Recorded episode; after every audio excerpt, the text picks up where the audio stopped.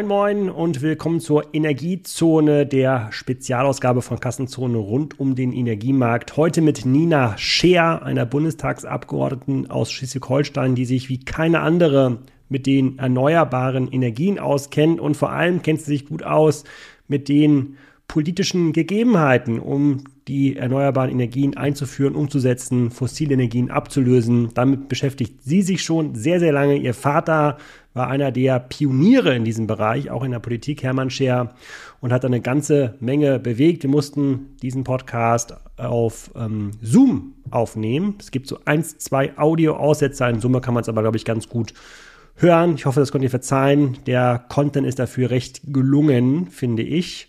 Und äh, jetzt höre ich mal an, was die Frau Scheer zu erzählen hat, warum die Einführung erneuerbarer Energien doch recht lange dauert und warum wir gar nicht so weit hinterher sind mit den Regularien, wie wir in den anderen Podcasts, unter anderem mit Uwe Petersen, bisher immer gedacht haben. Frau Scheer, willkommen zum Kassenzone-Energiezone-Podcast. Bundestagsabgeordnete für, für, den Wahlkreis Herzogtum Lauenburg, Stormann Süd, Klimaschutz und energiepolitische Sprecherin der SPD-Bundestagsfraktion. Habe ich auf der Webseite hier direkt ab, abgelesen. Wir reden heute über Energie und äh, Politik und da gibt's hier in der Region natürlich keine bessere als Sie. Mal zwei, drei Sätze zu Ihnen und was Sie eigentlich genau machen in der Energiepolitik. Das wäre, glaube ich, hilfreich für die Hörer. Ja, wie schon äh, gerade anmoderiert, äh, also erstmal vielen Dank für die Einladung. Ich freue mich dabei zu sein und für dies, um, über dieses Gespräch. Ähm, ich bin die Klima- und energiepolitische Sprecherin meiner Fraktion seit dieser Legislaturperiode. Es ist auch erst seit dieser Legislaturperiode dieser Ausschuss in Arbeit. Vorher war Energie bei Wirtschaft angesiedelt, beim Wirtschaftsausschuss und Klima beim Umweltausschuss. Wir haben im Bundestag ähm, jetzt gerade seit dem letzten Jahr besonders viele Gesetze ähm, zu bearbeiten gehabt äh, aufgrund des Angriffskriegs auf die Ukraine, die ganzen Sicherungsmaßnahmen im Energiebereich, um auch die Unabhängigkeit von Russland auf den Weg zu bringen bzw. zu gewährleisten. Ähm, da ist natürlich der Kernbestandteil der Arbeit ähm, nicht nur in Krisenzeiten, aber jetzt natürlich äh, verstärkt mit vielen schnell zu erledigenden Gesetzen, ähm, dass man die Rahmenbedingungen, also die direkten gesetzlichen Rahmenbedingungen ähm, immer wieder auf die Handlungsbedarfe hin überprüft und anpasst. Und es kommt auch zunehmend aus europäischer, aus europäischer Richtung Anpassungsbedarf. Also man merkt schon, dass es hier ein Zusammenwachsen auch gibt ähm, innerhalb der Europäischen Union, äh, so wie das äh, auch mit dem Vertrag von Lissabon angelegt ist, dass man eben einfach bestimmte Politikfelder gemeinsam gestalten möchte. Auch das ist Bestandteil der Arbeit, dass man ähm, äh, das ganz eng immer mit ähm, dem europäischen Rahmen auch verzahnt. Und äh, wie eng ist denn Ihre Arbeit verbunden sozusagen mit erneuerbaren Energien versus nicht erneuerbare ähm, Energien? Wenn ich jetzt auf der Website so ein bisschen stöbere und natürlich auch bei Wikipedia stöbere, dann komme ich mhm. natürlich sofort äh, sozusagen auf, äh, auf Ihren Vater, der ganz prägnant war in der Formulierung, glaube ich, des erneuerbaren Energien ähm, Gesetzes. Da sozusagen, da mhm. würde man sie jetzt ja sofort in diese Ecke Solar, Wind äh, setzen. Wie, wie eng ist das verzahnt? Mhm. Also mein Antrag ähm, mich mit energiepolitischen Fragen auseinanderzusetzen, der ragt auch schon eine Weile länger zurück. Ähm, ich habe auch als Jurastudentin äh, schon ähm, ehrenamtlich die äh, Entstehung der Zeitschrift für neues Energierecht mitbetreut, ähm, war da auch ein äh, freie Mitarbeitern in den Folgejahren da geleistet. Ähm, aber das, das zeigt einfach nur so als Beispiel, das sind jetzt, geht schon in die Jahrzehnte, dass ich mich mit Energiewendefragen auseinandersetze. Und äh, das ist schon äh, für mich eine ganz ähm, wesentliche, letztendlich auch eine Menschheitsaufgabe, dass wir so schnell wie möglich den Wechsel zu erneuerbaren Energien hinbekommen. Und das bestimmt in der Tat auch angesichts der klimapolitischen Zielsetzungen, die, der sich Deutschland verschrieben hat und die wir auch auf nationaler Ebene getroffen haben, die wir auch auf europäischer Ebene haben.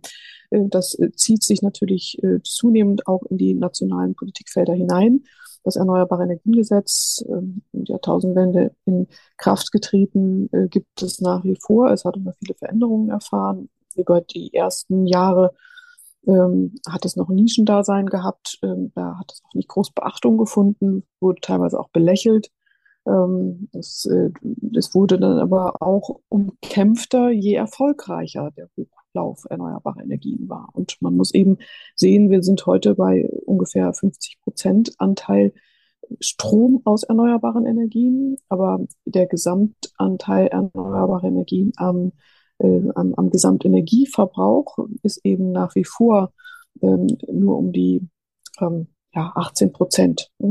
Deswegen, äh, wenn man das jetzt mal in lobbyistische Kräfte umrechnet, dann kann man sich ausrechnen, dass nach wie vor, ähm, auch wenn es Common Sense ist, dass wir die beschleunigte Energiewende brauchen, zumindest in der öffentlichen Wahrnehmung, ähm, dass es äh, nach wie vor immer noch starke Kräfte gibt, die versuchen, äh, die geleisteten Investitionen irgendwie amortisiert zu bekommen. natürlich auch im fossilen Sektor. Und unsere Gesetzgebung ist in, auch mit dem Koalitionsvertrag natürlich mit einem ganz klaren Schwerpunkt auf die Erleichterung erneuerbarer Energien ausgerichtet. Es ist aber aus den genannten Gründen in der Realität des letzten Jahres ähm, äh, für uns leider auch notwendig gewesen, um die Substitution der, der äh, russischen Importe, also von, von Energieimporte, insbesondere Gas, äh, dann eben auch Maßnahmen zu treffen und Entscheidungen zu treffen, äh, die eben auch fossile Energien betreffen und die erleichterte Nutzung fossiler Energie. Das ist aber alles befristet worden. Das ist eine ganz wichtige Aussage, ja, und ein ganz wichtiges Faktum auch in den Gesetzen, die wir geschaffen haben, dass die ganzen Erleichterungen zur Nutzung fossiler Energien, etwa Ersatzkraftwerke, Bereithaltungsgesetz, um Kohlekraftwerke dazuschalten zu können, erleichtert, dass die und auch wieder zurückzuholen, die waren ja teilweise auch schon äh, abgeschaltet, dass, ähm, dass das eben alles befristet ist. Ne? Also das mhm. ist aber auch Realität 2022 gewesen. Okay, wir kommen gleich nochmal, was das ganz praktisch bedeutet, quasi mit dem Umbau. Ich mhm. würde nur einmal gerne auf, die eine, auf deinen Common Sense ähm, Hinweis mhm. hingehen, sozusagen. Gesellschaftlich haben wir einen Common Sense äh, erreicht. Wenn ich mich jetzt mal ein bisschen umhöre und wir haben letztes Wochenende, wenn dieser Podcast raus ist, müsste der dann schon draus sein, war dann ein Podcast mit einem Heizungsbauer, der auch ganz viel äh, Wärmepumpen baut. Der sagt aber, er erwartet 2023 noch ein super Jahr für Gas- und ähm, Ölheizung, weil das sind quasi die, das ist das letzte Jahr, in dem das noch irgendwie geht und die Leute werden dann noch schnell den Austausch vornehmen, ja, weil einige darauf spekulieren werden, dass Gas dann doch günstig ist und ähm, das ist ja so ein bisschen das, was wir mit dem Thema nachhaltigen Konsum auch im Handel haben. Wenn man die Leute fragt, okay, ist Nachhaltigkeit für dich wichtig? Ist das, ähm, äh, ist, ist Umwelt für dich wichtig? Sagen sie ja. Wenn sie aber in den Laden reingehen, nehmen sie auf jeden Fall sozusagen das industriell hergestellte Brötchen, was günstiger ist. Und so scheint es mir beim Thema Energie ja auch zu sein. Also ja, Common Sense, wir müssen da hingehen. Der ist irgendwie da. Wenn es an die eigene Brieftasche geht, dann ist aber irgendwie der Common Sense vergessen. Und so wirkt es für mich ja auch in der Politik, äh, wo es ja dann noch regionale Unterschiede gibt. Wie erlebst du das? Also du, hast, du bist, also Sie sind jetzt schon lang, mhm. genug dabei, mehrere Jahrzehnte. So mhm. erneuerbare Energien wurde belächelt vor 20, 30 Jahren. Jetzt kommen wir gerade in eine Phase, auch durch den Ukraine-Krieg, wo wir sagen, okay, das ist möglicherweise ja eine ganz schlaue Sache, auch eine Rettung, sind wir nicht mehr abhängig von äh, Gas, werden dann Selbstversorger, aber so richtig, richtig Common Sense, dass alle gemeinsam an einem Strang ziehen, sowohl Gesellschaft als Politik, scheint es für mich noch nicht zu sein. Habe ich da eine falsche Wahrnehmung oder stimmt das mhm. ein bisschen? Ich, meine, ich würde jetzt bei den Anspruch an Common Sense jetzt nicht zu hoch legen. Es ist, also, dass man in einer Gesellschaft wirklich eine 100% Meinung hat, äh, das ist, ähm, das ist nicht typisch für Gesellschaft. Dazu sind wir viel zu pluralistisch aufgestellt.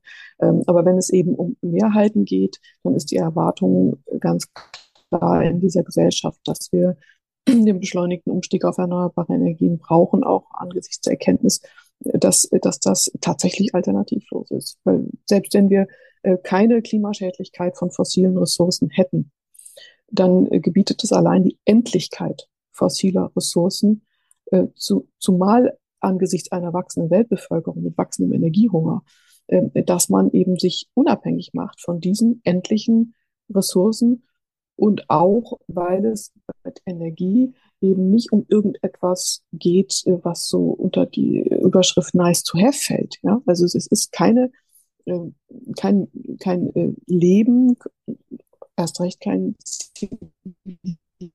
zivilisiertes, zivilisatorisch ausgeprägtes Leben ähm, von Menschen vorstellbar, ohne dass ein Energiehunger äh, bedient wird. Der kann noch so, das, wir können noch so viel einsparen, wir können noch so effizient sein. Wir werden unseren Energiebedarf nicht auf Null fahren.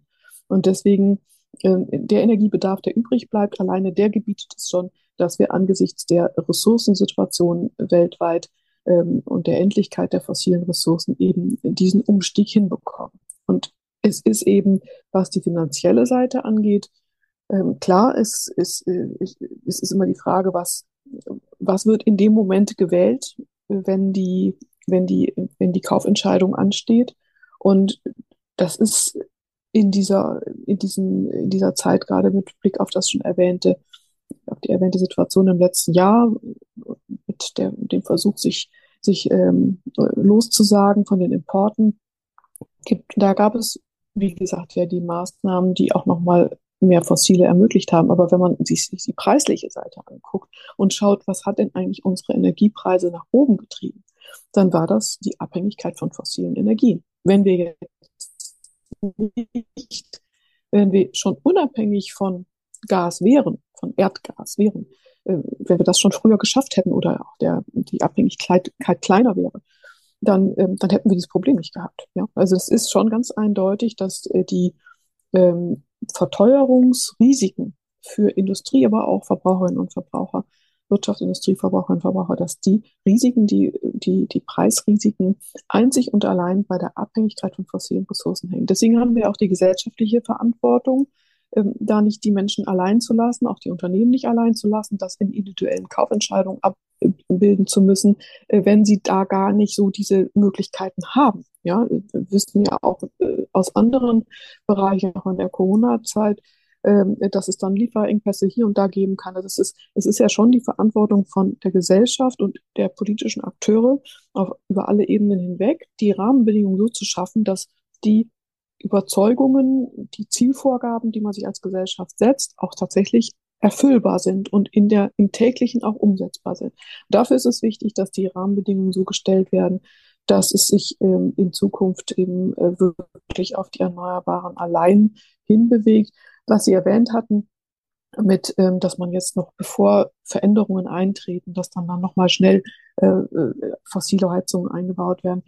Wahrscheinlich lassen sich bestimmte Effekte, Vorzieh-, Nachzieheffekte äh, im politischen nie, im politischen Rahmen, im, im, rechtlichen Rahmen, wenn man rechtliche Rahmen setzt, verändert, nie ganz vermeiden. Ja, entscheidend ist, dass äh, tatsächlich dann ab einem bestimmten Zeitpunkt ähm, andere Maßgaben gelten und dann ganz klar die Weichen auf erneuerbar gestellt sind. Und es gibt ja auch Fördermaßnahmen, damit das auch äh, angereizt wird, die, äh, diesen Umstieg hinzubekommen. Und das wird auch immer günstiger natürlich werden, je mehr Menschen dann darauf zurückgreifen. Aber es ist ganz klar jetzt schon die günstigste Form der Energiegewinnung auf Erneuerbare umzusteigen. Und diese, diese Herleitung, äh, die Sie gerade gemacht haben, sozusagen, dass es gesellschaftliche Verantwortung gibt, dass äh, in, äh, fossile Ressourcen endlich sind, ähm, unabhängig jetzt von dem sozusagen Klimaeffekt. Macht ja erstmal alles Sinn, lässt sich ja inhaltlich jetzt gar nicht auch gegen argumentieren. Wie oft müssen Sie denn trotzdem in dem politischen Alltag dagegen argumentieren, weil dann aus welcher Region auch immer in Deutschland Widerspruch kommt, der dann sagt, nee, wir sollten ähm, doch noch ein Atomkraftwerk bauen oder wir sollten doch noch mal schauen, ob wir ähm, hier vielleicht einen Erzeuger fossiler, äh, fossiler Energie äh, weiter, so, weiter supporten. Weil inhaltlich ist dem erstmal nichts entgegenzusetzen. Trotzdem so nehmen wir das ja quasi in, der, äh, in dem politischen Alltag wahr, den wir über die Tagesschau beobachten können, scheint das ja eben nicht Common Sense zu sein in der Politik. Da muss man ein bisschen differenzieren. Also ähm, was ist jetzt aus Krisenzeiten heraus argumentiert und was ist ähm, äh, über, äh, und, und, auf welcher Zeitachse wird das auch so verargumentiert. Ja? Ähm, die, die Laufzeitverlängerungsdebatte wäre nicht um die Ecke gekommen, wenn jetzt nicht diese Energiekrise äh, Krise hochgekommen wäre, ausgebrochen wäre und ähm, insofern kann man jetzt nicht per se von einem äh, nicht vorhandenen Common Sense sprechen. Ähm, auch wenn es darum geht, aus welcher Ecke kommt was, äh, ist es klar, wir haben immer noch eine hohe Abhängigkeit von Fossilen. Und natürlich kann man jetzt nicht so tun, als ob die nicht existiert.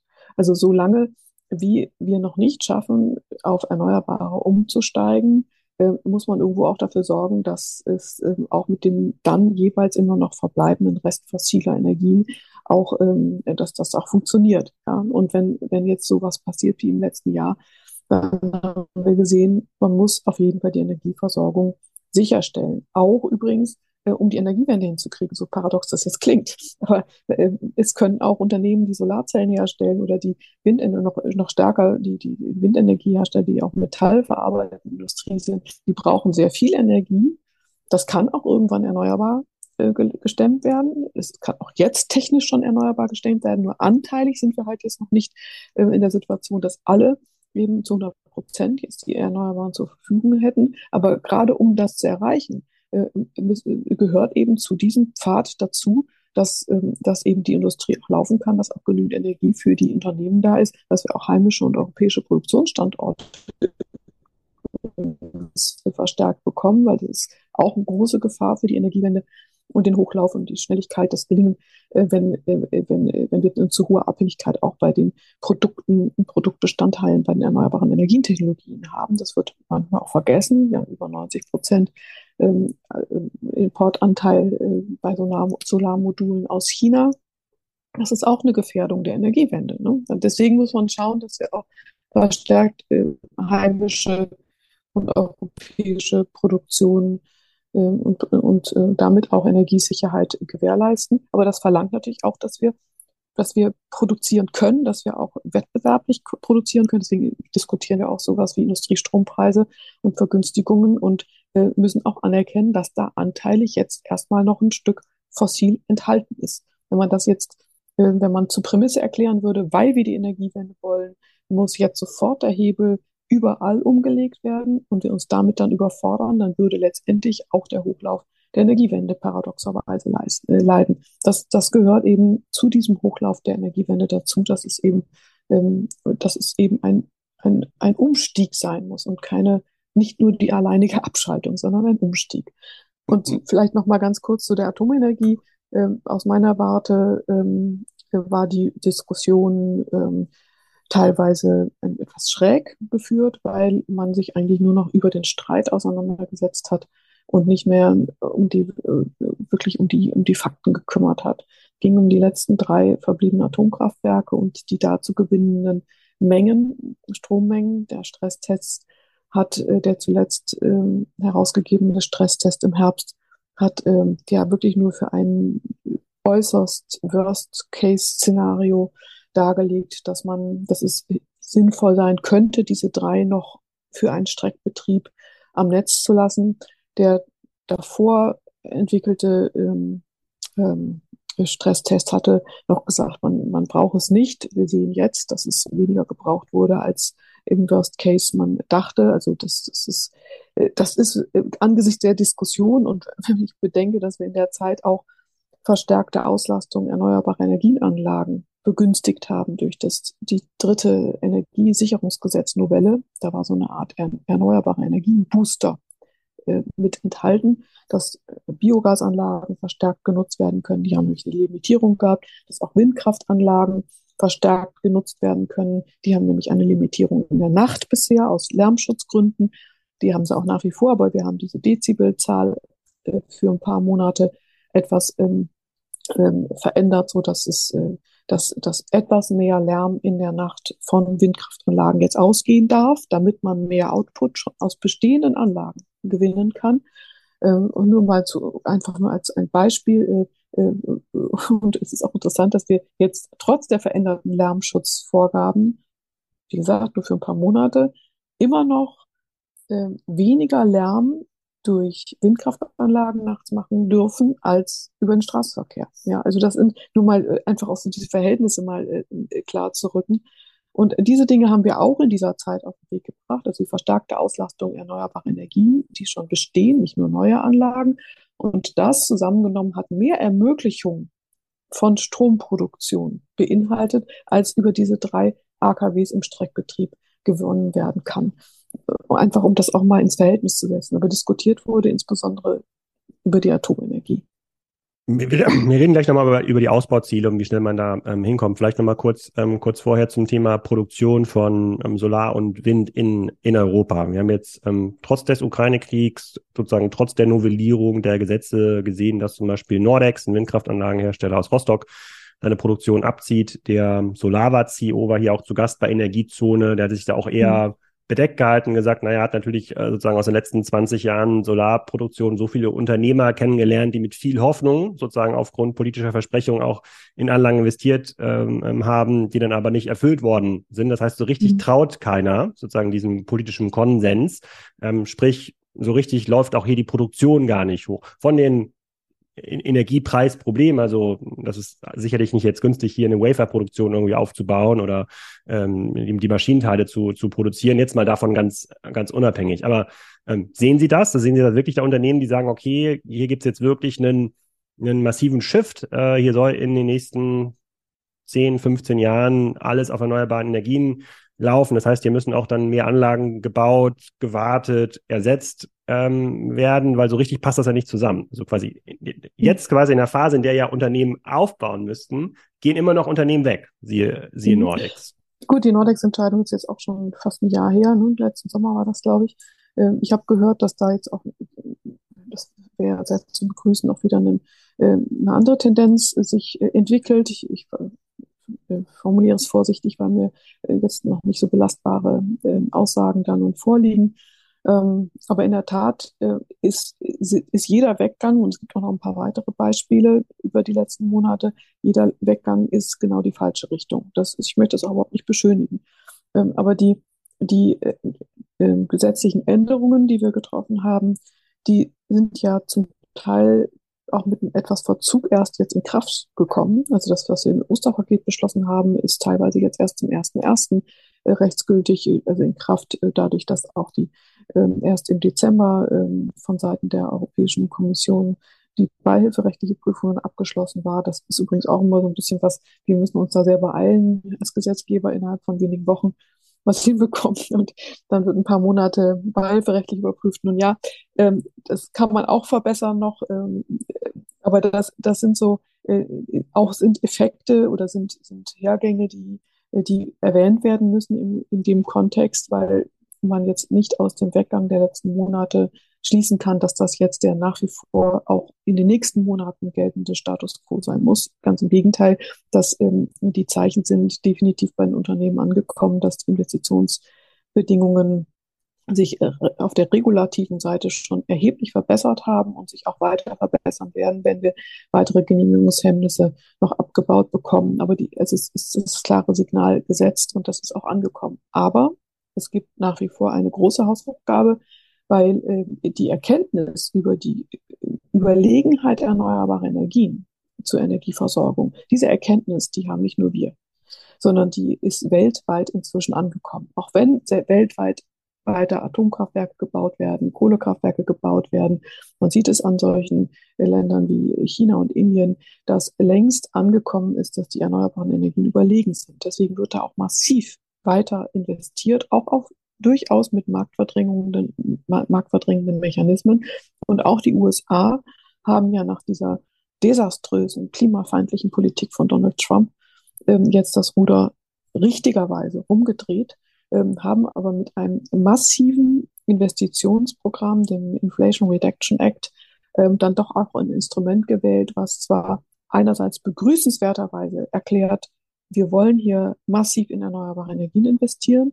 Ähm, zugleich bedienen sie sich aber auch solcher Instrumente, die wettbewerblich es uns nicht einfacher machen. Ja? Und natürlich können dann die Unternehmen ähm, äh, da nicht äh, komplett äh, die, die Hände vor die Augen halten. Ja, das ist, deswegen sind wir da auch gefordert, darauf zu reagieren, ohne jetzt in so einen Wettstreit zu münden. Weil so ein Handelskrieg jetzt nochmal vom Zaun, Zaun zu brechen, wäre auch wohl nicht unbedingt das Mittel der Wahl. Aber trotzdem muss man darauf reagieren. Man muss damit umgehen, dass ähm, tatsächlich hier auch äh, Praktiken nun möglicherweise realisiert werden, die es wettbewerblich für uns schwieriger machen. Umso wichtiger ist es, dass man im Rahmen dessen, was wir an Möglichkeiten haben, nämlich Genehmigungserleichterungen zu schaffen, äh, dass wir in dem, in dem Rahmen ähm, äh, noch schneller vorankommen und da etwas insofern auch was entgegensetzen können. Und da möchte ich nicht verschweigen, dass wir da natürlich auch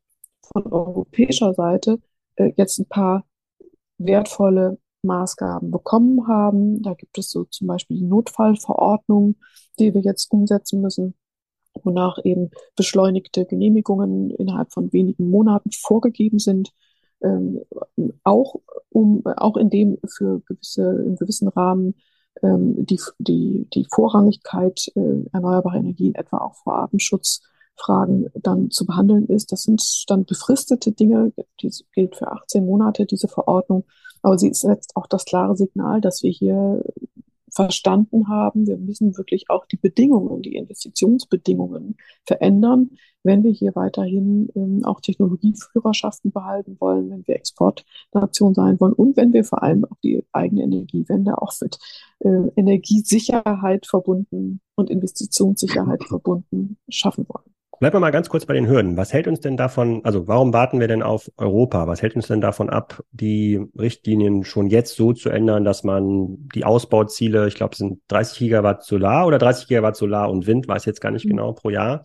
Das ist ja Faktor fünf bis zehn höher als das, was wir heute pro Jahr ähm, produzieren. Das können wir gar nicht erreichen. Also wenn ich mit den Unternehmern aus der Branche rede, dann sagen die ja, am Ende es siegt immer Denkmalschutz, es siegt immer Naturschutz, die Abstandsregeln sind ähm, ganz, ganz schwierig einzuhalten für Windkraftanlagen. Wir, wir können gar nicht die Infrastruktur bauen, Leitungen, weil dann tatsächlich wieder Naturschutz, Artenschutz, sonstige Projekte dazu kommen. Also, ob, also obwohl der politische und gesellschaftliche Konsens da ist, stellen wir uns ja, so ist meine Wahrnehmung, ähm, und das ist auch ein bisschen das Feedback der Unternehmer da aus der Branche, stellen wir uns ja selbst so ein, so ein Bein.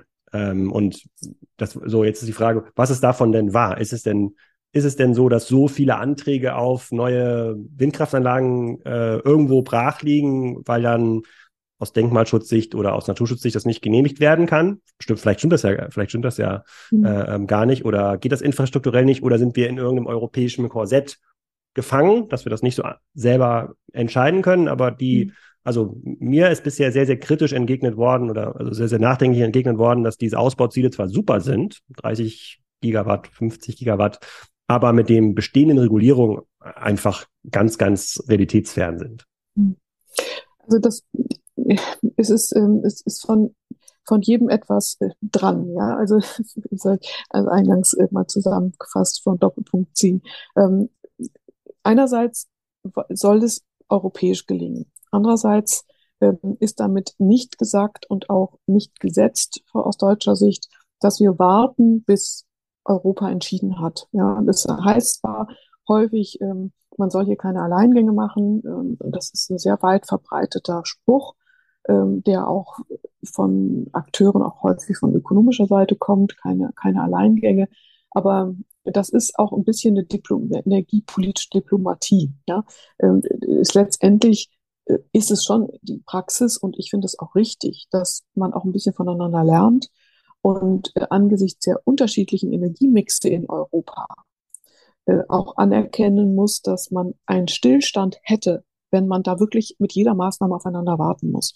Europa hat ähm, es so geregelt äh, mit dem Vertrag von Lissabon, dass wir, ähm, äh, das auch schon vorher angelegt, aber da nochmal bestätigt, dass wir ähm, dass der Energiemix Angelegenheit eines jeden Mitgliedstaates ist. Aber dann muss natürlich auch das, die regulative Seite so angegangen werden, dass wir sie, ähm, dass wir tatsächlich auch mit diesen unterschiedlichen Energiemixen trotzdem vorankommen. Ähm, das, das lässt sich dann auch nicht über Gebühr vereinheitlichen, ohne dass man dann mit den Zielen in Konflikt kommt. Insofern alleine das Ziel der Ampelkoalition bis 2030 80 Prozent des Stroms aus erneuerbaren Energien zu haben, bedeutet ja eine Vervielfachung des Ausbaus erneuerbarer Energien ähm, vom, vom äh, jetzigen Stat vom Status quo aus betrachtet. Und wir haben damit, wir haben ja nicht nur beschlossen, dass wir und vereinbart, dass wir diese, das ist ja auch gesetzlich jetzt schon verankert, ja, mit der, mit dem Osterpaket, dass wir diese 80 Prozent haben wollen, sondern wir haben auch äh, unterlegt, dass das dann 750 Terawattstunden Strom sein werden. Angenommenerweise. Ja, also diese 80 Prozent von 750 Terawattstunden und jetzt sind wir ja ungefähr bei 560 Terawattstunden. Also wenn man das nebeneinander legt, dann sieht man, ähm, ich glaube 56 sind also gut, wenn man das nebeneinander legt, dann weiß man, äh, dass wir, ähm, äh, dass, dass das enorme Ziel, das sind große Ziele, das sind große Stiefel, ja, äh, und die nicht unbedingt ein Äquivalent äh, europäisch haben, aber die sind trotzdem richtig, weil wir einfach erkennen, dass wir unsere Klimaschutzziele anders nicht erreichen können, dass die, äh, der Umstieg auf erneuerbare Energien ähm, erforderlich ist, auch ökonomisch erforderlich ist, wegen unserer Wirtschaftsfähigkeit erforderlich ist. Aber wir müssen den Weg dahin eben so machen, dass er auch wirklich realisierbar ist.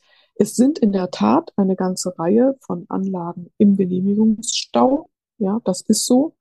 Ähm, aber es hat verschiedene Ursachen. Also es gibt sowohl die Ursachen, ähm, die teilweise jetzt schon beseitigt wurden, dass regulative Hemmnisse existieren die sind jetzt auch, wenn die Notfallverordnung jetzt umgesetzt wird, da hoffe ich in der nächsten Sitzungswoche, dass wir es schaffen. Da muss es noch im Bundesrat, aber dann, dann werden wir von diesen 18 Monaten nicht mehr die vollen 18 Monate haben, aber dann, dann haben wir trotzdem noch viele Monate, in denen genau dieser Stau aufgelöst werden kann.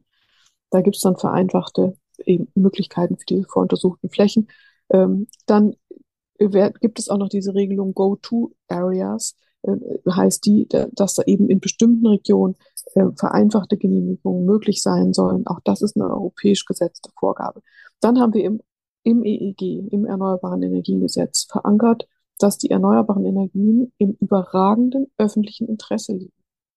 Das ist auch eine Norm, die jetzt im Sommer beschlossen wurde, aber im Sommer 22 und die jetzt erst allmählich natürlich auch in der Praxis ankommt. Gerade just letzte Woche ähm, gab es eine Gerichtsentscheidung, bei der man erkennt, ja, diese neue Gesetzlage, Gesetzeslage ist in den Abwägungsprozessen angekommen. Und dann wird natürlich auch äh, der Was war das für eine Entscheidung?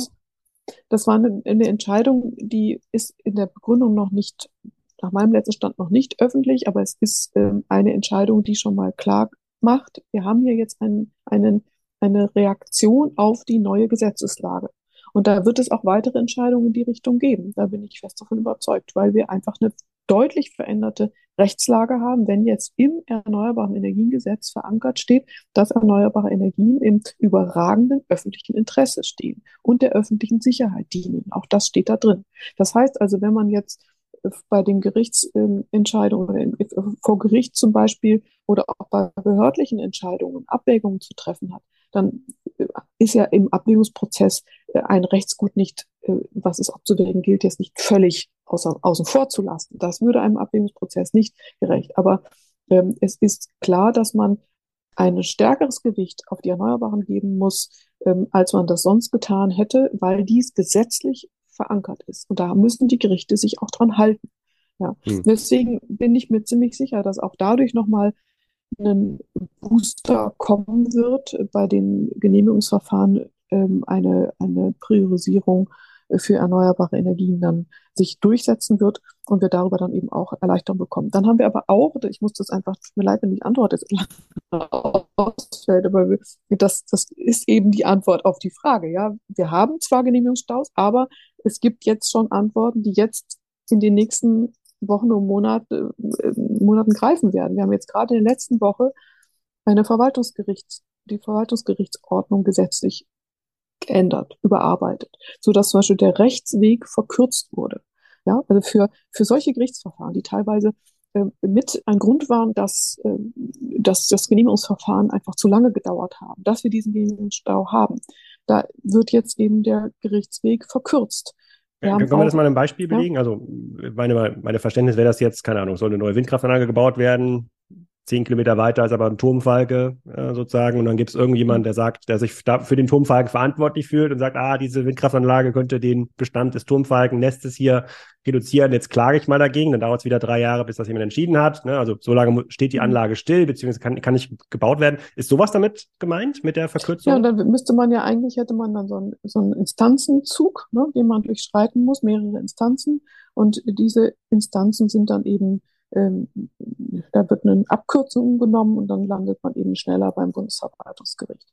Ja, aber das ist ja auch nur ein Element. Ja, das ist jetzt, wenn jetzt ein, Zuhörer sagen äh, würden, äh, ja, Moment mal, ich will ja, wenn ich schon mal zum Gericht rennen muss, dann ist ja, ist ja sowieso schon viel zu viel Zeit verstrichen. Ja, es stimmt. Deswegen gibt es ja auch noch die anderen Maßnahmen. Ja, deswegen gibt es ja auch noch äh, die Genehmigungserleichterungen, die jetzt schon vor die Klammer gezogen von Seiten der Europäischen Union mit der Notfallverordnung, die ich gerade schon erwähnt habe, kommen, dass eben einfach schon andere Prämissen bei den Genehmigungsbehörden zu berücksichtigen sind. Was aber auch noch ein Flaschenhals ist, ist, äh, das kriegen wir immer wieder zu hören von der politischen Seite, dass die Behörden einfach zu schlecht personell auch ausgestattet sind. Dass sie, ähm, dass es da an zwei Dingen vor allem krankt, eben einmal personell zu wenig, einfach zu wenig Leute und dann, dass es eben häufig so Auslegungsschwierigkeiten gibt. Auch da haben wir teilweise schon ähm, äh, mit, mit, mit äh, wird jetzt teilweise schon mit Leitfäden ähm, gegengewirkt, ja, aber auch da muss man immer weiter ein Auge drauf halten, es möglichst vereinheitlicht an, an, an den Stellen zu handhaben, wo es wirklich auch zu vereinheitlichen ist. Also ich, hab, ich denke schon, dass man auch ähm, die Vielfalt der Situation irgendwo abbilden muss, aber es gibt Fragen, die tauchen überall identisch auf. Und dann ist es einfach nicht werthaltig, wenn dann jede behördliche, jeder, jeder, äh, jeder Sachbearbeiter sich dann äh, neu den Kopf zerbrechen muss, sondern da braucht, muss mehr mit Leitfäden gearbeitet werden. Auch das ist ein Beschleunigungsfaktor. Aber, aber ich, ich mag mal einhaken. Als Unternehmer würde ich ja sagen, okay, verstehe ich. Wir haben quasi den mhm. gesellschaftlichen Auftrag, das zu verändern. Wir wollen das auch. Es gibt quasi auch eine gesellschaftliche mhm. Mehrheit jetzt vor allem auch durch den äh, Ukraine-Krieg. Jetzt reden wir nicht irgendwie von einer Million Anlagen, die jetzt gebaut werden sollen. Ich weiß nicht, wie viel es in Deutschland im letzten Jahr waren, aber es ist ein zwei- bis niedriger, dreistelliger Bereich. Ja, ein paar werden halt ersetzt, ein paar werden neu gebaut.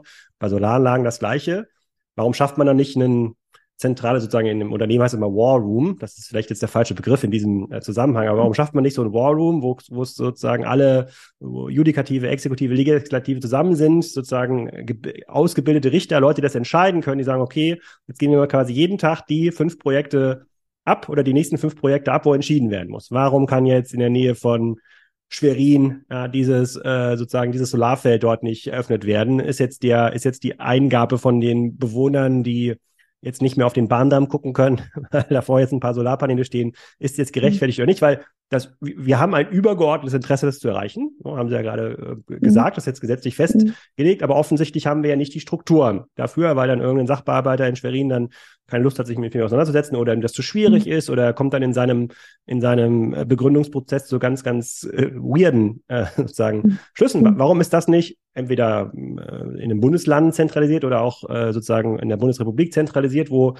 allein um diesen Stau abzubauen, damit man quasi an eine Kompetenzstelle rangehen will und sagt, kann, ich habe jetzt hier drei Hektar hinter meinem Haus, ich finde das super mit den Solaranlagen, ich möchte davon 50 Prozent selber nutzen für, keine Ahnung, vielleicht will ich noch eine Alu Aluhütte äh, bauen, 50 Prozent soll ein Stromnetz, aber es dauert hier vier Jahre, bis ich den Prozess äh, durch habe. Ich möchte das an eine zentrale Instanz geben. Also das würde doch aus einer für das Unternehmen Deutschland total sinnvoll mhm. sein. Es würde doch deutlich mhm. schneller gehen und einige dieser Probleme, die Sie gerade beschrieben haben, äh, ganz pragmatisch äh, lösen, weil äh, Sie haben das ja richtig beschrieben, es geht ja nicht darum, dass die Leute das nicht grundsätzlich nicht wollen, aber weil es halt so lange dauert und weil doch irgendwie da noch der Turmfalke, da noch irgendwie die Aussicht auf das Feld, da gibt es noch ein Wegerecht, das halt so schwierig machen, das, das durchzusetzen.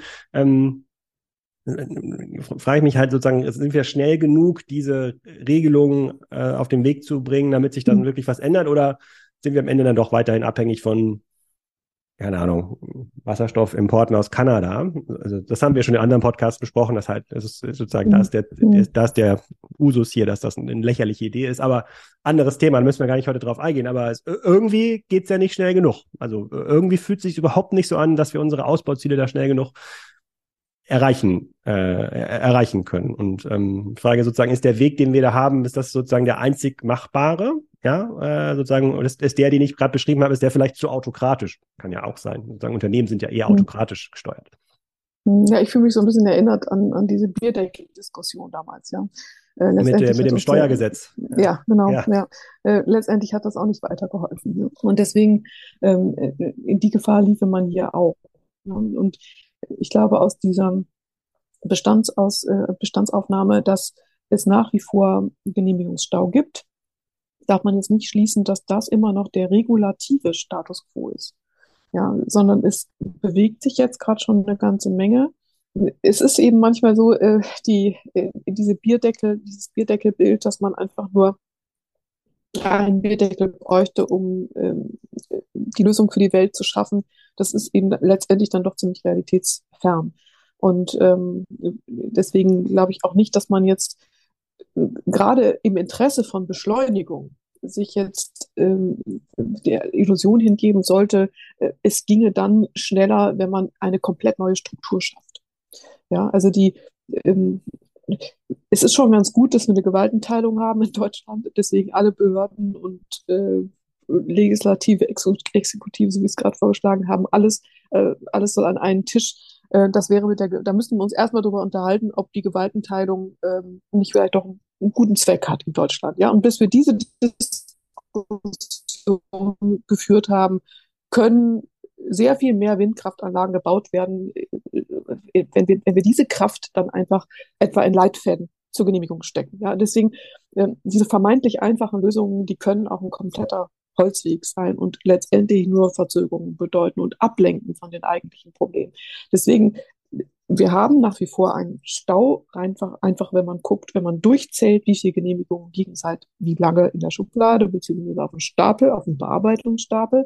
Aber wenn man eben schaut, wie viel ist jetzt schon genehmigt worden in den letzten Monaten, dann sieht man, dass es jetzt wirklich vorangeht. Also es ist jetzt schon die, der Tiefpunkt weit überschritten und äh, wir sind, äh, beziehungsweise man ist aus dem Tal jetzt schon draußen. Aber es gibt immer wieder neue Herausforderungen und die alten sind auch nicht äh, komplett schon zu 100 Prozent überwunden, sondern man muss weiter daran arbeiten. Ich habe es gerade schon erwähnt, mit den, äh, in den behördlichen Strukturen, da, also da braucht man einfach noch mehr Personal, man muss noch mehr mit vereinfachenden äh, Leitfäden arbeiten, wir müssen die Notfallverordnung der EU jetzt umsetzen.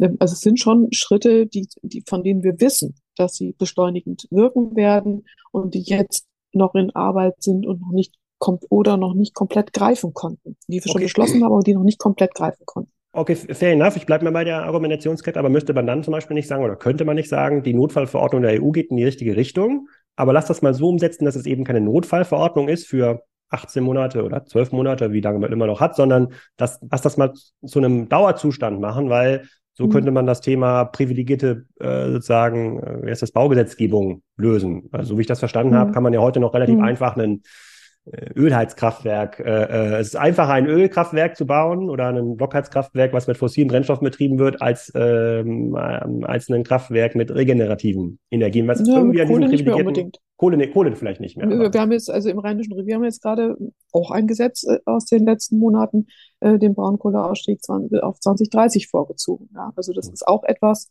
äh, mit Ausstiegsfahrplanen ohne Entschädigungszahlung ähm, an RWE ähm, auf Basis eines Vertrages mit RWE. So ist es immer bei diesen Ausstiegsgesetzen gewesen, dass das dann mit den Playern, die dann äh, vor Ort die, die äh, ja, für die Verbrennung standen oder die, die unternehmerische Leistung standen, äh, dass das dann mit denen erstmal ausgehandelt wurde, war beim Atomausstieg auch nicht anders. Ähm, ja, also das ist jetzt ja auch etwas, was, was auf den Weg gebracht, was Gesetz ist. Deswegen, nein, so einfach äh, in die Fossilen zu investieren, wird es äh, mit der Gesetzeslage jetzt nicht mehr sein. Und auch nicht unbedingt gewinnbringend, ja, wenn man es jetzt mal von der unternehmerischen Seite sieht. Hm. Haben Sie noch Zeit für eine Frage? Wir sind leider schon bei ja. 10 Uhr angekommen. Ja. Okay. Dann ähm, eine, ein Thema, was hier oft besprochen wurde in der Energiezonenfolge sind, ist die, ähm, ist das Thema Preiszonen, Netzentgelte und Co. Und ich habe jetzt verstanden über diese verschiedenen Podcasts, dass es gar nicht so einfach ist, Strom über lange Strecken zu äh, transportieren. Das ist eigentlich ein recht teurer Vorgang, wenn man immer wieder neuen Strom zufügen muss, um die Spannung zu erhalten. Aber unsere ja, Netzentgeltgesetzgebung äh, und generell die Preiszonengestaltung tut ja im Grunde genommen so, als wäre es egal, ob jetzt der Strom aus Schleswig-Holstein für, für einen Aluhütte in Erfurt, also es kommt, ist egal, wo der herkommt. Ähm, das führt natürlich dazu, dass ähm, diese ähm, dieses Verursacherprinzip nicht wirklich ganz fair, äh, ganz fair behandelt wird. Und mhm. eigentlich müsste man doch versuchen zu incentivieren, dass sozusagen, äh, dass sozusagen die echten Kosten sozusagen auch dort äh, ja, dort ähm, bepreist werden, wo sie entstehen. Das heißt, wenn jemand Strom über lange Strecke braucht, ja, dann müsste er dafür ein bisschen mehr bezahlen, weil mhm. es einfach, sagen, weil sonst müssen ja alle anderen dafür ein bisschen mitbezahlen. So ist es ja heute mhm. über die, die Netzentgelte mhm. gelöst. So, ähm, so, da, so jetzt erstmal, das ist meine naive Beschreibung. Also ich, so Deutschland ist keine Kupferplatte. Das war so ein Wort, mhm. was Uwe Petersen mal mhm. gesagt hat. Mhm. Habe ich jetzt verstanden? Habe ich technisch verstanden? Ähm, würde macht doch irgendwie Sinn, Deutschland irgendwie mehrere Preiszonen zu, zu unterteilen, zumindest wenn man diese Argumentation äh, folgt. So ist das auch was, wo Sie sagen würden, ja, macht irgendwie Sinn, diese Verursacherprinzip ein bisschen gerechter zu bepreisen oder macht keinen Sinn, weil da sprechen dann A, B, C, D, E dagegen. Mhm. Ich würde mich nicht an dem, dem, an dem Begriff Verursacherprinzip festhalten, aber im Ergebnis teile ich, dass wir da eine andere Systematik brauchen. Und wir haben es im Koalitionsvertrag auch mit angelegt, indem wir uns darauf verständigt haben, dass ein neues Strommarktdesign kommen soll. Und da wäre das auch ein Element, was mit ähm, Berücksichtigung finden muss. Äh, die, es sind aber bestimmte Sachen dabei mit zu berücksichtigen. Einmal, da muss ich ein weinendes Auge anschieben als Gesetzgeberin. Ähm, die, äh, der EuGH hat ähm, ein Urteil gefällt, wonach die Netzentgeltbestimmung eben zukünftig nicht mehr in parlamentarischer Hand liegen wird. Und deswegen werden wir da so, wahrscheinlich weniger, das, soll behördlich entschieden werden. Also das wird dann in den Händen der Bundesnetzagentur liegen. Ähm, aber man muss auch sagen, äh, ich fand das die ganzen Jahre, ich bin jetzt seit äh, neun Jahren im Parlament, ich fand das von vornherein einen unhaltbaren Zustand, ja, dass wir diese ungleichen Netzentgelte haben. Und in der Tat ist es ja so, dass ähm, diejenigen, die Regionen, in denen am meisten ausgebaut wurde, ähm, auch erneuerbare Energien eben ausgebaut wurde und an Netzen ausgebaut wurde, dass also die, die eigentlich am progressivsten die Energiewende mitgestaltet haben, bei denen sind die Netzentgelte am höchsten. Und das kann es nicht sein. Es müsste eigentlich genau andersrum sein, ähm, beziehungsweise es müssten die Maßgaben so sein, äh, dass es äh, sich nicht nur lohnt, auf die, Erneuer die Erneuerbaren auszubauen, sondern äh, dass es sich auch lohnt, auf die Erneuerbaren umzusteigen. Das heißt, wir haben eigentlich noch nicht hinreichend abgebildet, und das meinte auch Peter, so wie ich ihn auch aus Diskussionen kenne, ähm, ohne ihm jetzt was unterstellen zu wollen, aber so habe ich es auch immer verstanden. Äh, mit dem Umstieg sind ja auch Speicherbedarfe, Flexibilitäten verbunden. Man muss einfach das äh, Energie- und Energieversorgungssystem sowohl im Strom als auch im Wärmesektor darauf ausrichten, dass äh, es sich auf die Eigenschaft, dass es auf die Eigenschaften der erneuerbaren Energien zugeschnitten ist. Ja, und die Eigenschaften der Erneuerbaren sind eben fluktuierend. Es ist nicht äh, ein Braunkohlekraftwerk, was äh, von A bis Z Strich durchläuft oder äh, auch Atomkraftwerke werden ja so gefahren. Ja, äh, sondern wenn man, wenn man auf Wind und Solar umsteigt und das auch gut ausbaut, dann, dann gleicht sich das zwar ein Stück weit aus, aber wir werden trotzdem immer regulatorischen äh, Bedarf haben, jetzt regulatorischen Bedarf haben, um da eben wirklich eine Komplettversorgung ähm, immer zu jeder Zeit zu gewährleisten. Und da kommen dann eben auch solche Dinge wie intelligente Stromzähler äh, und intelligentes Netzmanagement auch mit rein, aber eben auch Speicher. Ja, ähm, und auch das Anreizen von Speichern, weil das muss abgebildet werden. Das, das Strommarktdesign beziehungsweise die äh, alle marktlichen Bedingungen, die im Zusammenhang stehen mit Netzen und Ausbau erneuerbarer Energien, müssen darauf ausgerichtet sein, dass wir wirklich einen Umstieg schaffen. Okay. Deswegen will ich, Sie sind dafür. Ganz Sie kurz, sind dafür. Nein, ich habe diese, ich habe mich nur an diesem Wort Verursacherprinzip, weil das kann man auch falsch verstehen, ja. Im Grunde genommen könnte man Ihnen jetzt unterstellen, ja Moment, wir haben doch jetzt gerade das Verursacherprinzip, weil diejenigen, die ausbauen, müssen es zahlen. Ja, deswegen Ach, ist das so, Wort ja. Verursacherprinzip ja, das stimmt. Ich meine irreführend. Ich, ich deswegen habe ich jetzt ja, ich, ich habe hab schon verstanden, wie Sie das meinen, aber es ist, äh, es ist an sich irreführend und deswegen habe ich ein bisschen weiter ausgeholt, zu erläutern, äh, worauf es hinauslaufen muss. Und das, das wird jetzt auch in den nächsten Monaten im Zuge ähm, der Maßnahmen zum Strommarktdesign auch diskutiert werden. Da gibt es eine Plattform, die eingesetzt wird. Haben wir übrigens jetzt am 20. Ähm, am 20. Februar ist da die Auftaktveranstaltung vom Bundeswirtschaftsministerium wird da eingeladen. Ja, und da und geht, wann, das ist der Startschuss. Und wann ist es dann soweit? Also wenn sich dann alle einig sind, so wie mit dem übergeordneten Interesse zum Thema erneuerbaren Energien. Hier ist es ja, die Einigkeit ist ja noch gar nicht so gegeben, weil die Menschen oder die Unternehmen, mhm. die jetzt davon profitieren, von dieser, in Anführungsstrichen, unfairen, vom unfairen Strommarktdesign, mhm. die haben ja ein hohes Interesse, dass es so bleibt. Also, aber gehen wir davon aus, wir finden irgendwie einen Konsens, mhm. der Sinn macht. Wann wäre dann sozusagen die früheste gesagt, Umsetzung? wie gesagt, die, die, der Gesetzgeber ist da ein Stück weit, äh, was diese spezielle Frage angeht, die Netzentgelte. Aber es geht hier insgesamt auch um den Umstieg. Ne? Und da können auch Anreize gesetzt werden. Aber es geht insgesamt um den Umstieg. Ähm, aber was diese spezielle Netzentgeltfrage angeht, da wird in der Tat die behördliche Seite ähm, die, die maßgebliche sein, ähm, um das herauszugreifen. Es ist aber auch an dieser Stelle, auch wenn wir jetzt das Strommarktdesign angehen und da eine Plattform eingerichtet wird, ähm, es ist so, dass wir trotzdem schon die ganze Zeit über auch Strommarktdesign betreffende Fragen schon in den Gesetzen jetzt drin hatten und permanent immer etwas daran verändern. Und ähm, es ist auch jetzt schon mit dem 14a ENBG etwas äh, verankert, äh, was, was ermöglicht, dass man da schon flexibilitätsorientiert und überlastungsorientiert äh, agiert, äh, um eben einfach ähm, den, den, den, die Handhabung des Stromnetzes sinnvoll zu gestalten. Ja, also das ist nicht so, dass wir da so einen Startschuss haben, ab dann wird's gelöst und äh, davor funktioniert nichts, sondern das ist, da gibt's schon viele Maßnahmen, die auch im Zuge dieser ähm, schon genannten Reformen, Osterpakete, also auch das Netzausbaubeschleunigungsgesetz verändert worden, es ist ein Energiewirtschaftsgesetz verändert worden. Da wurde schon auch in den letzten Monaten einiges auf den Weg gebracht, um diesen veränderten Bedarfen mit einem wachsenden Anteil erneuerbarer Energien gerecht zu werden. Aber diese spezielle Frage, die Sie angesprochen haben, da, das wird noch, wird jetzt eine Herausforderung sein, äh, wie das in der veränderten nach diesen veränderten Maßgaben des Europäischen Gerichtshofs jetzt einfach zu handhaben. Gibt es ein Land in Europa oder außerhalb von Europa, auf das Sie so neidisch gucken, die ja irgendwie schon viel weiter sind in der politischen, gesellschaftlichen Diskussion oder in der Umsetzung? Ach, es gibt so ein paar europäische Länder, die, die deutliche Fortschritte gemacht haben. Portugal, Spanien ist auch ganz gut dabei, auch die skandinavischen Länder. Ähm, ich will, will aber auch Deutschland nicht äh, schlecht reden. Also wir sind im Grunde genommen sind wir das eines der Pionierländer äh, in der Energiewende. Wir haben nur leider wertvolle Jahre verloren. Ja, und ähm, äh, das ist jetzt so ein bisschen äh, ich möchte jetzt nicht, dass, äh, dass, dass die Zuschauer, Zuhörer denken, das ist jetzt billig, wenn ich, wenn ich jetzt irgendwie auf andere Parteien zeige, ja. Aber wir haben ähm, etwa unter Schwarz-Gelb ähm, damals ähm, sind Maßnahmen ins Erneuerbare Energiengesetz gekommen, die zum Glück jetzt wieder gestrichen wurden, wie zum Beispiel der 52 GW-Deckel für Photovoltaik.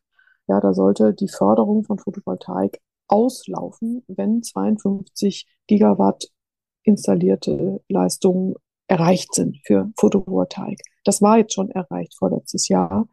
Ähm, wir haben es auf den letzten Drücker, noch in der GroKo übrigens, ja, noch unter der GroKo haben wir diesen Deckel beseitigt bekommen. Ähm, aber das war ein harter Kampf von anderthalb Jahren, bis das geschafft wurde. Und ähm, insofern, in dieser Zeit hat Deutschland mit genau solchen Maßnahmen, von denen ich jetzt noch viele aufzählen könnte, äh, leider sehr viel Zeit verloren.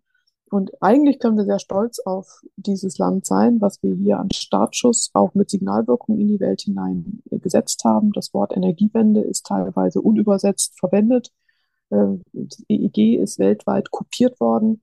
Ähm, wir haben wirklich ein enormes auf den Weg gebracht. Wir haben Jahre verloren, aber sind jetzt dabei, die Zügel wieder in die Hand zu nehmen. Und dann auch, wenn man das heute wahrscheinlich nicht zurückverfolgen kann, so einen Energiedeckel, der damals, oder der, der Solarpreisdeckel, hm, nicht Deckel, Solarpreis. So, Solardeckel. Der Solardeckel, der entstanden ist, der, der kam ja wahrscheinlich jetzt sagen über sozusagen Lobbyismus zustande. Also ich meine, das denkt sich ja sozusagen rot-gelb, äh, nicht rot-gelb, mhm. schwarz-gelb nicht selber aus, aber es war, es gab wahrscheinlich ein Interesse von produzierenden Unternehmen, die jetzt nicht so stark an der erneuerbaren Energie partizipiert haben, die zum Beispiel ihre Abschriften auf ähm, fossile Kraftwerke noch ein bisschen verlängern wollten, die sagen, okay, wir brauchen diesen Deckel, sozusagen, dann können wir länger mit einem Kohlekraftwerk Geld verdienen. Entstehen so solche, solche Regeln oder ist das zu naiv? Also etwas holzschnittartig formuliert, aber in der Tat ähm, ist es nicht von der Hand zu weisen, dass man auch solche, ja, solche Motivationen erkennt. Ja, das ist dann nicht immer leicht nachzuweisen, deswegen ist es immer ein bisschen riskant, dann einfach zu, bei, bei Punkt A so etwas zu unterstellen, wenn man es nicht wirklich in Punkt A nachweisen kann, aber die Häufigkeit äh, oder die, die Konzentration von solchen Regelungen, gerade in einer Zeit, in der es begann, erfolgreich zu werden, äh, zeigt schon klar, dass es, ähm, in, dass es einfach da drängelnde Interessen gab, die aus den von Ihnen genannten Motiven ähm, da aktiv waren.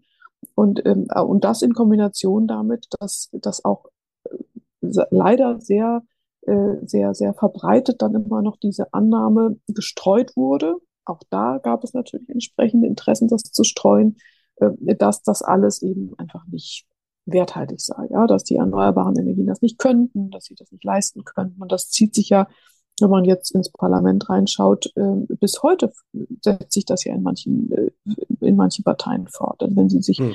äh, anhören, was die AfD äh, zur Energiewende, zur Klimapolitik zu sagen hat, äh, Sie wollen, dass man die gesamte Klimaschutzpolitik quasi abschafft. Ja? Sie verleugnen den menschgemachten Klimawandel. Sie sind, ja. sie erkennen an, dass es einen Klimawandel gibt, aber sie verleugnen den Menschgemachten. Insofern ähm, wird da eben auch die, die Notwendigkeit des Umstiegs auf erneuerbare Energien angezweifelt. Das ist ja. so eine Gemengelage, die, die auch politisch leider bei manchen Menschen verfängt, ähm, Verbreitung findet.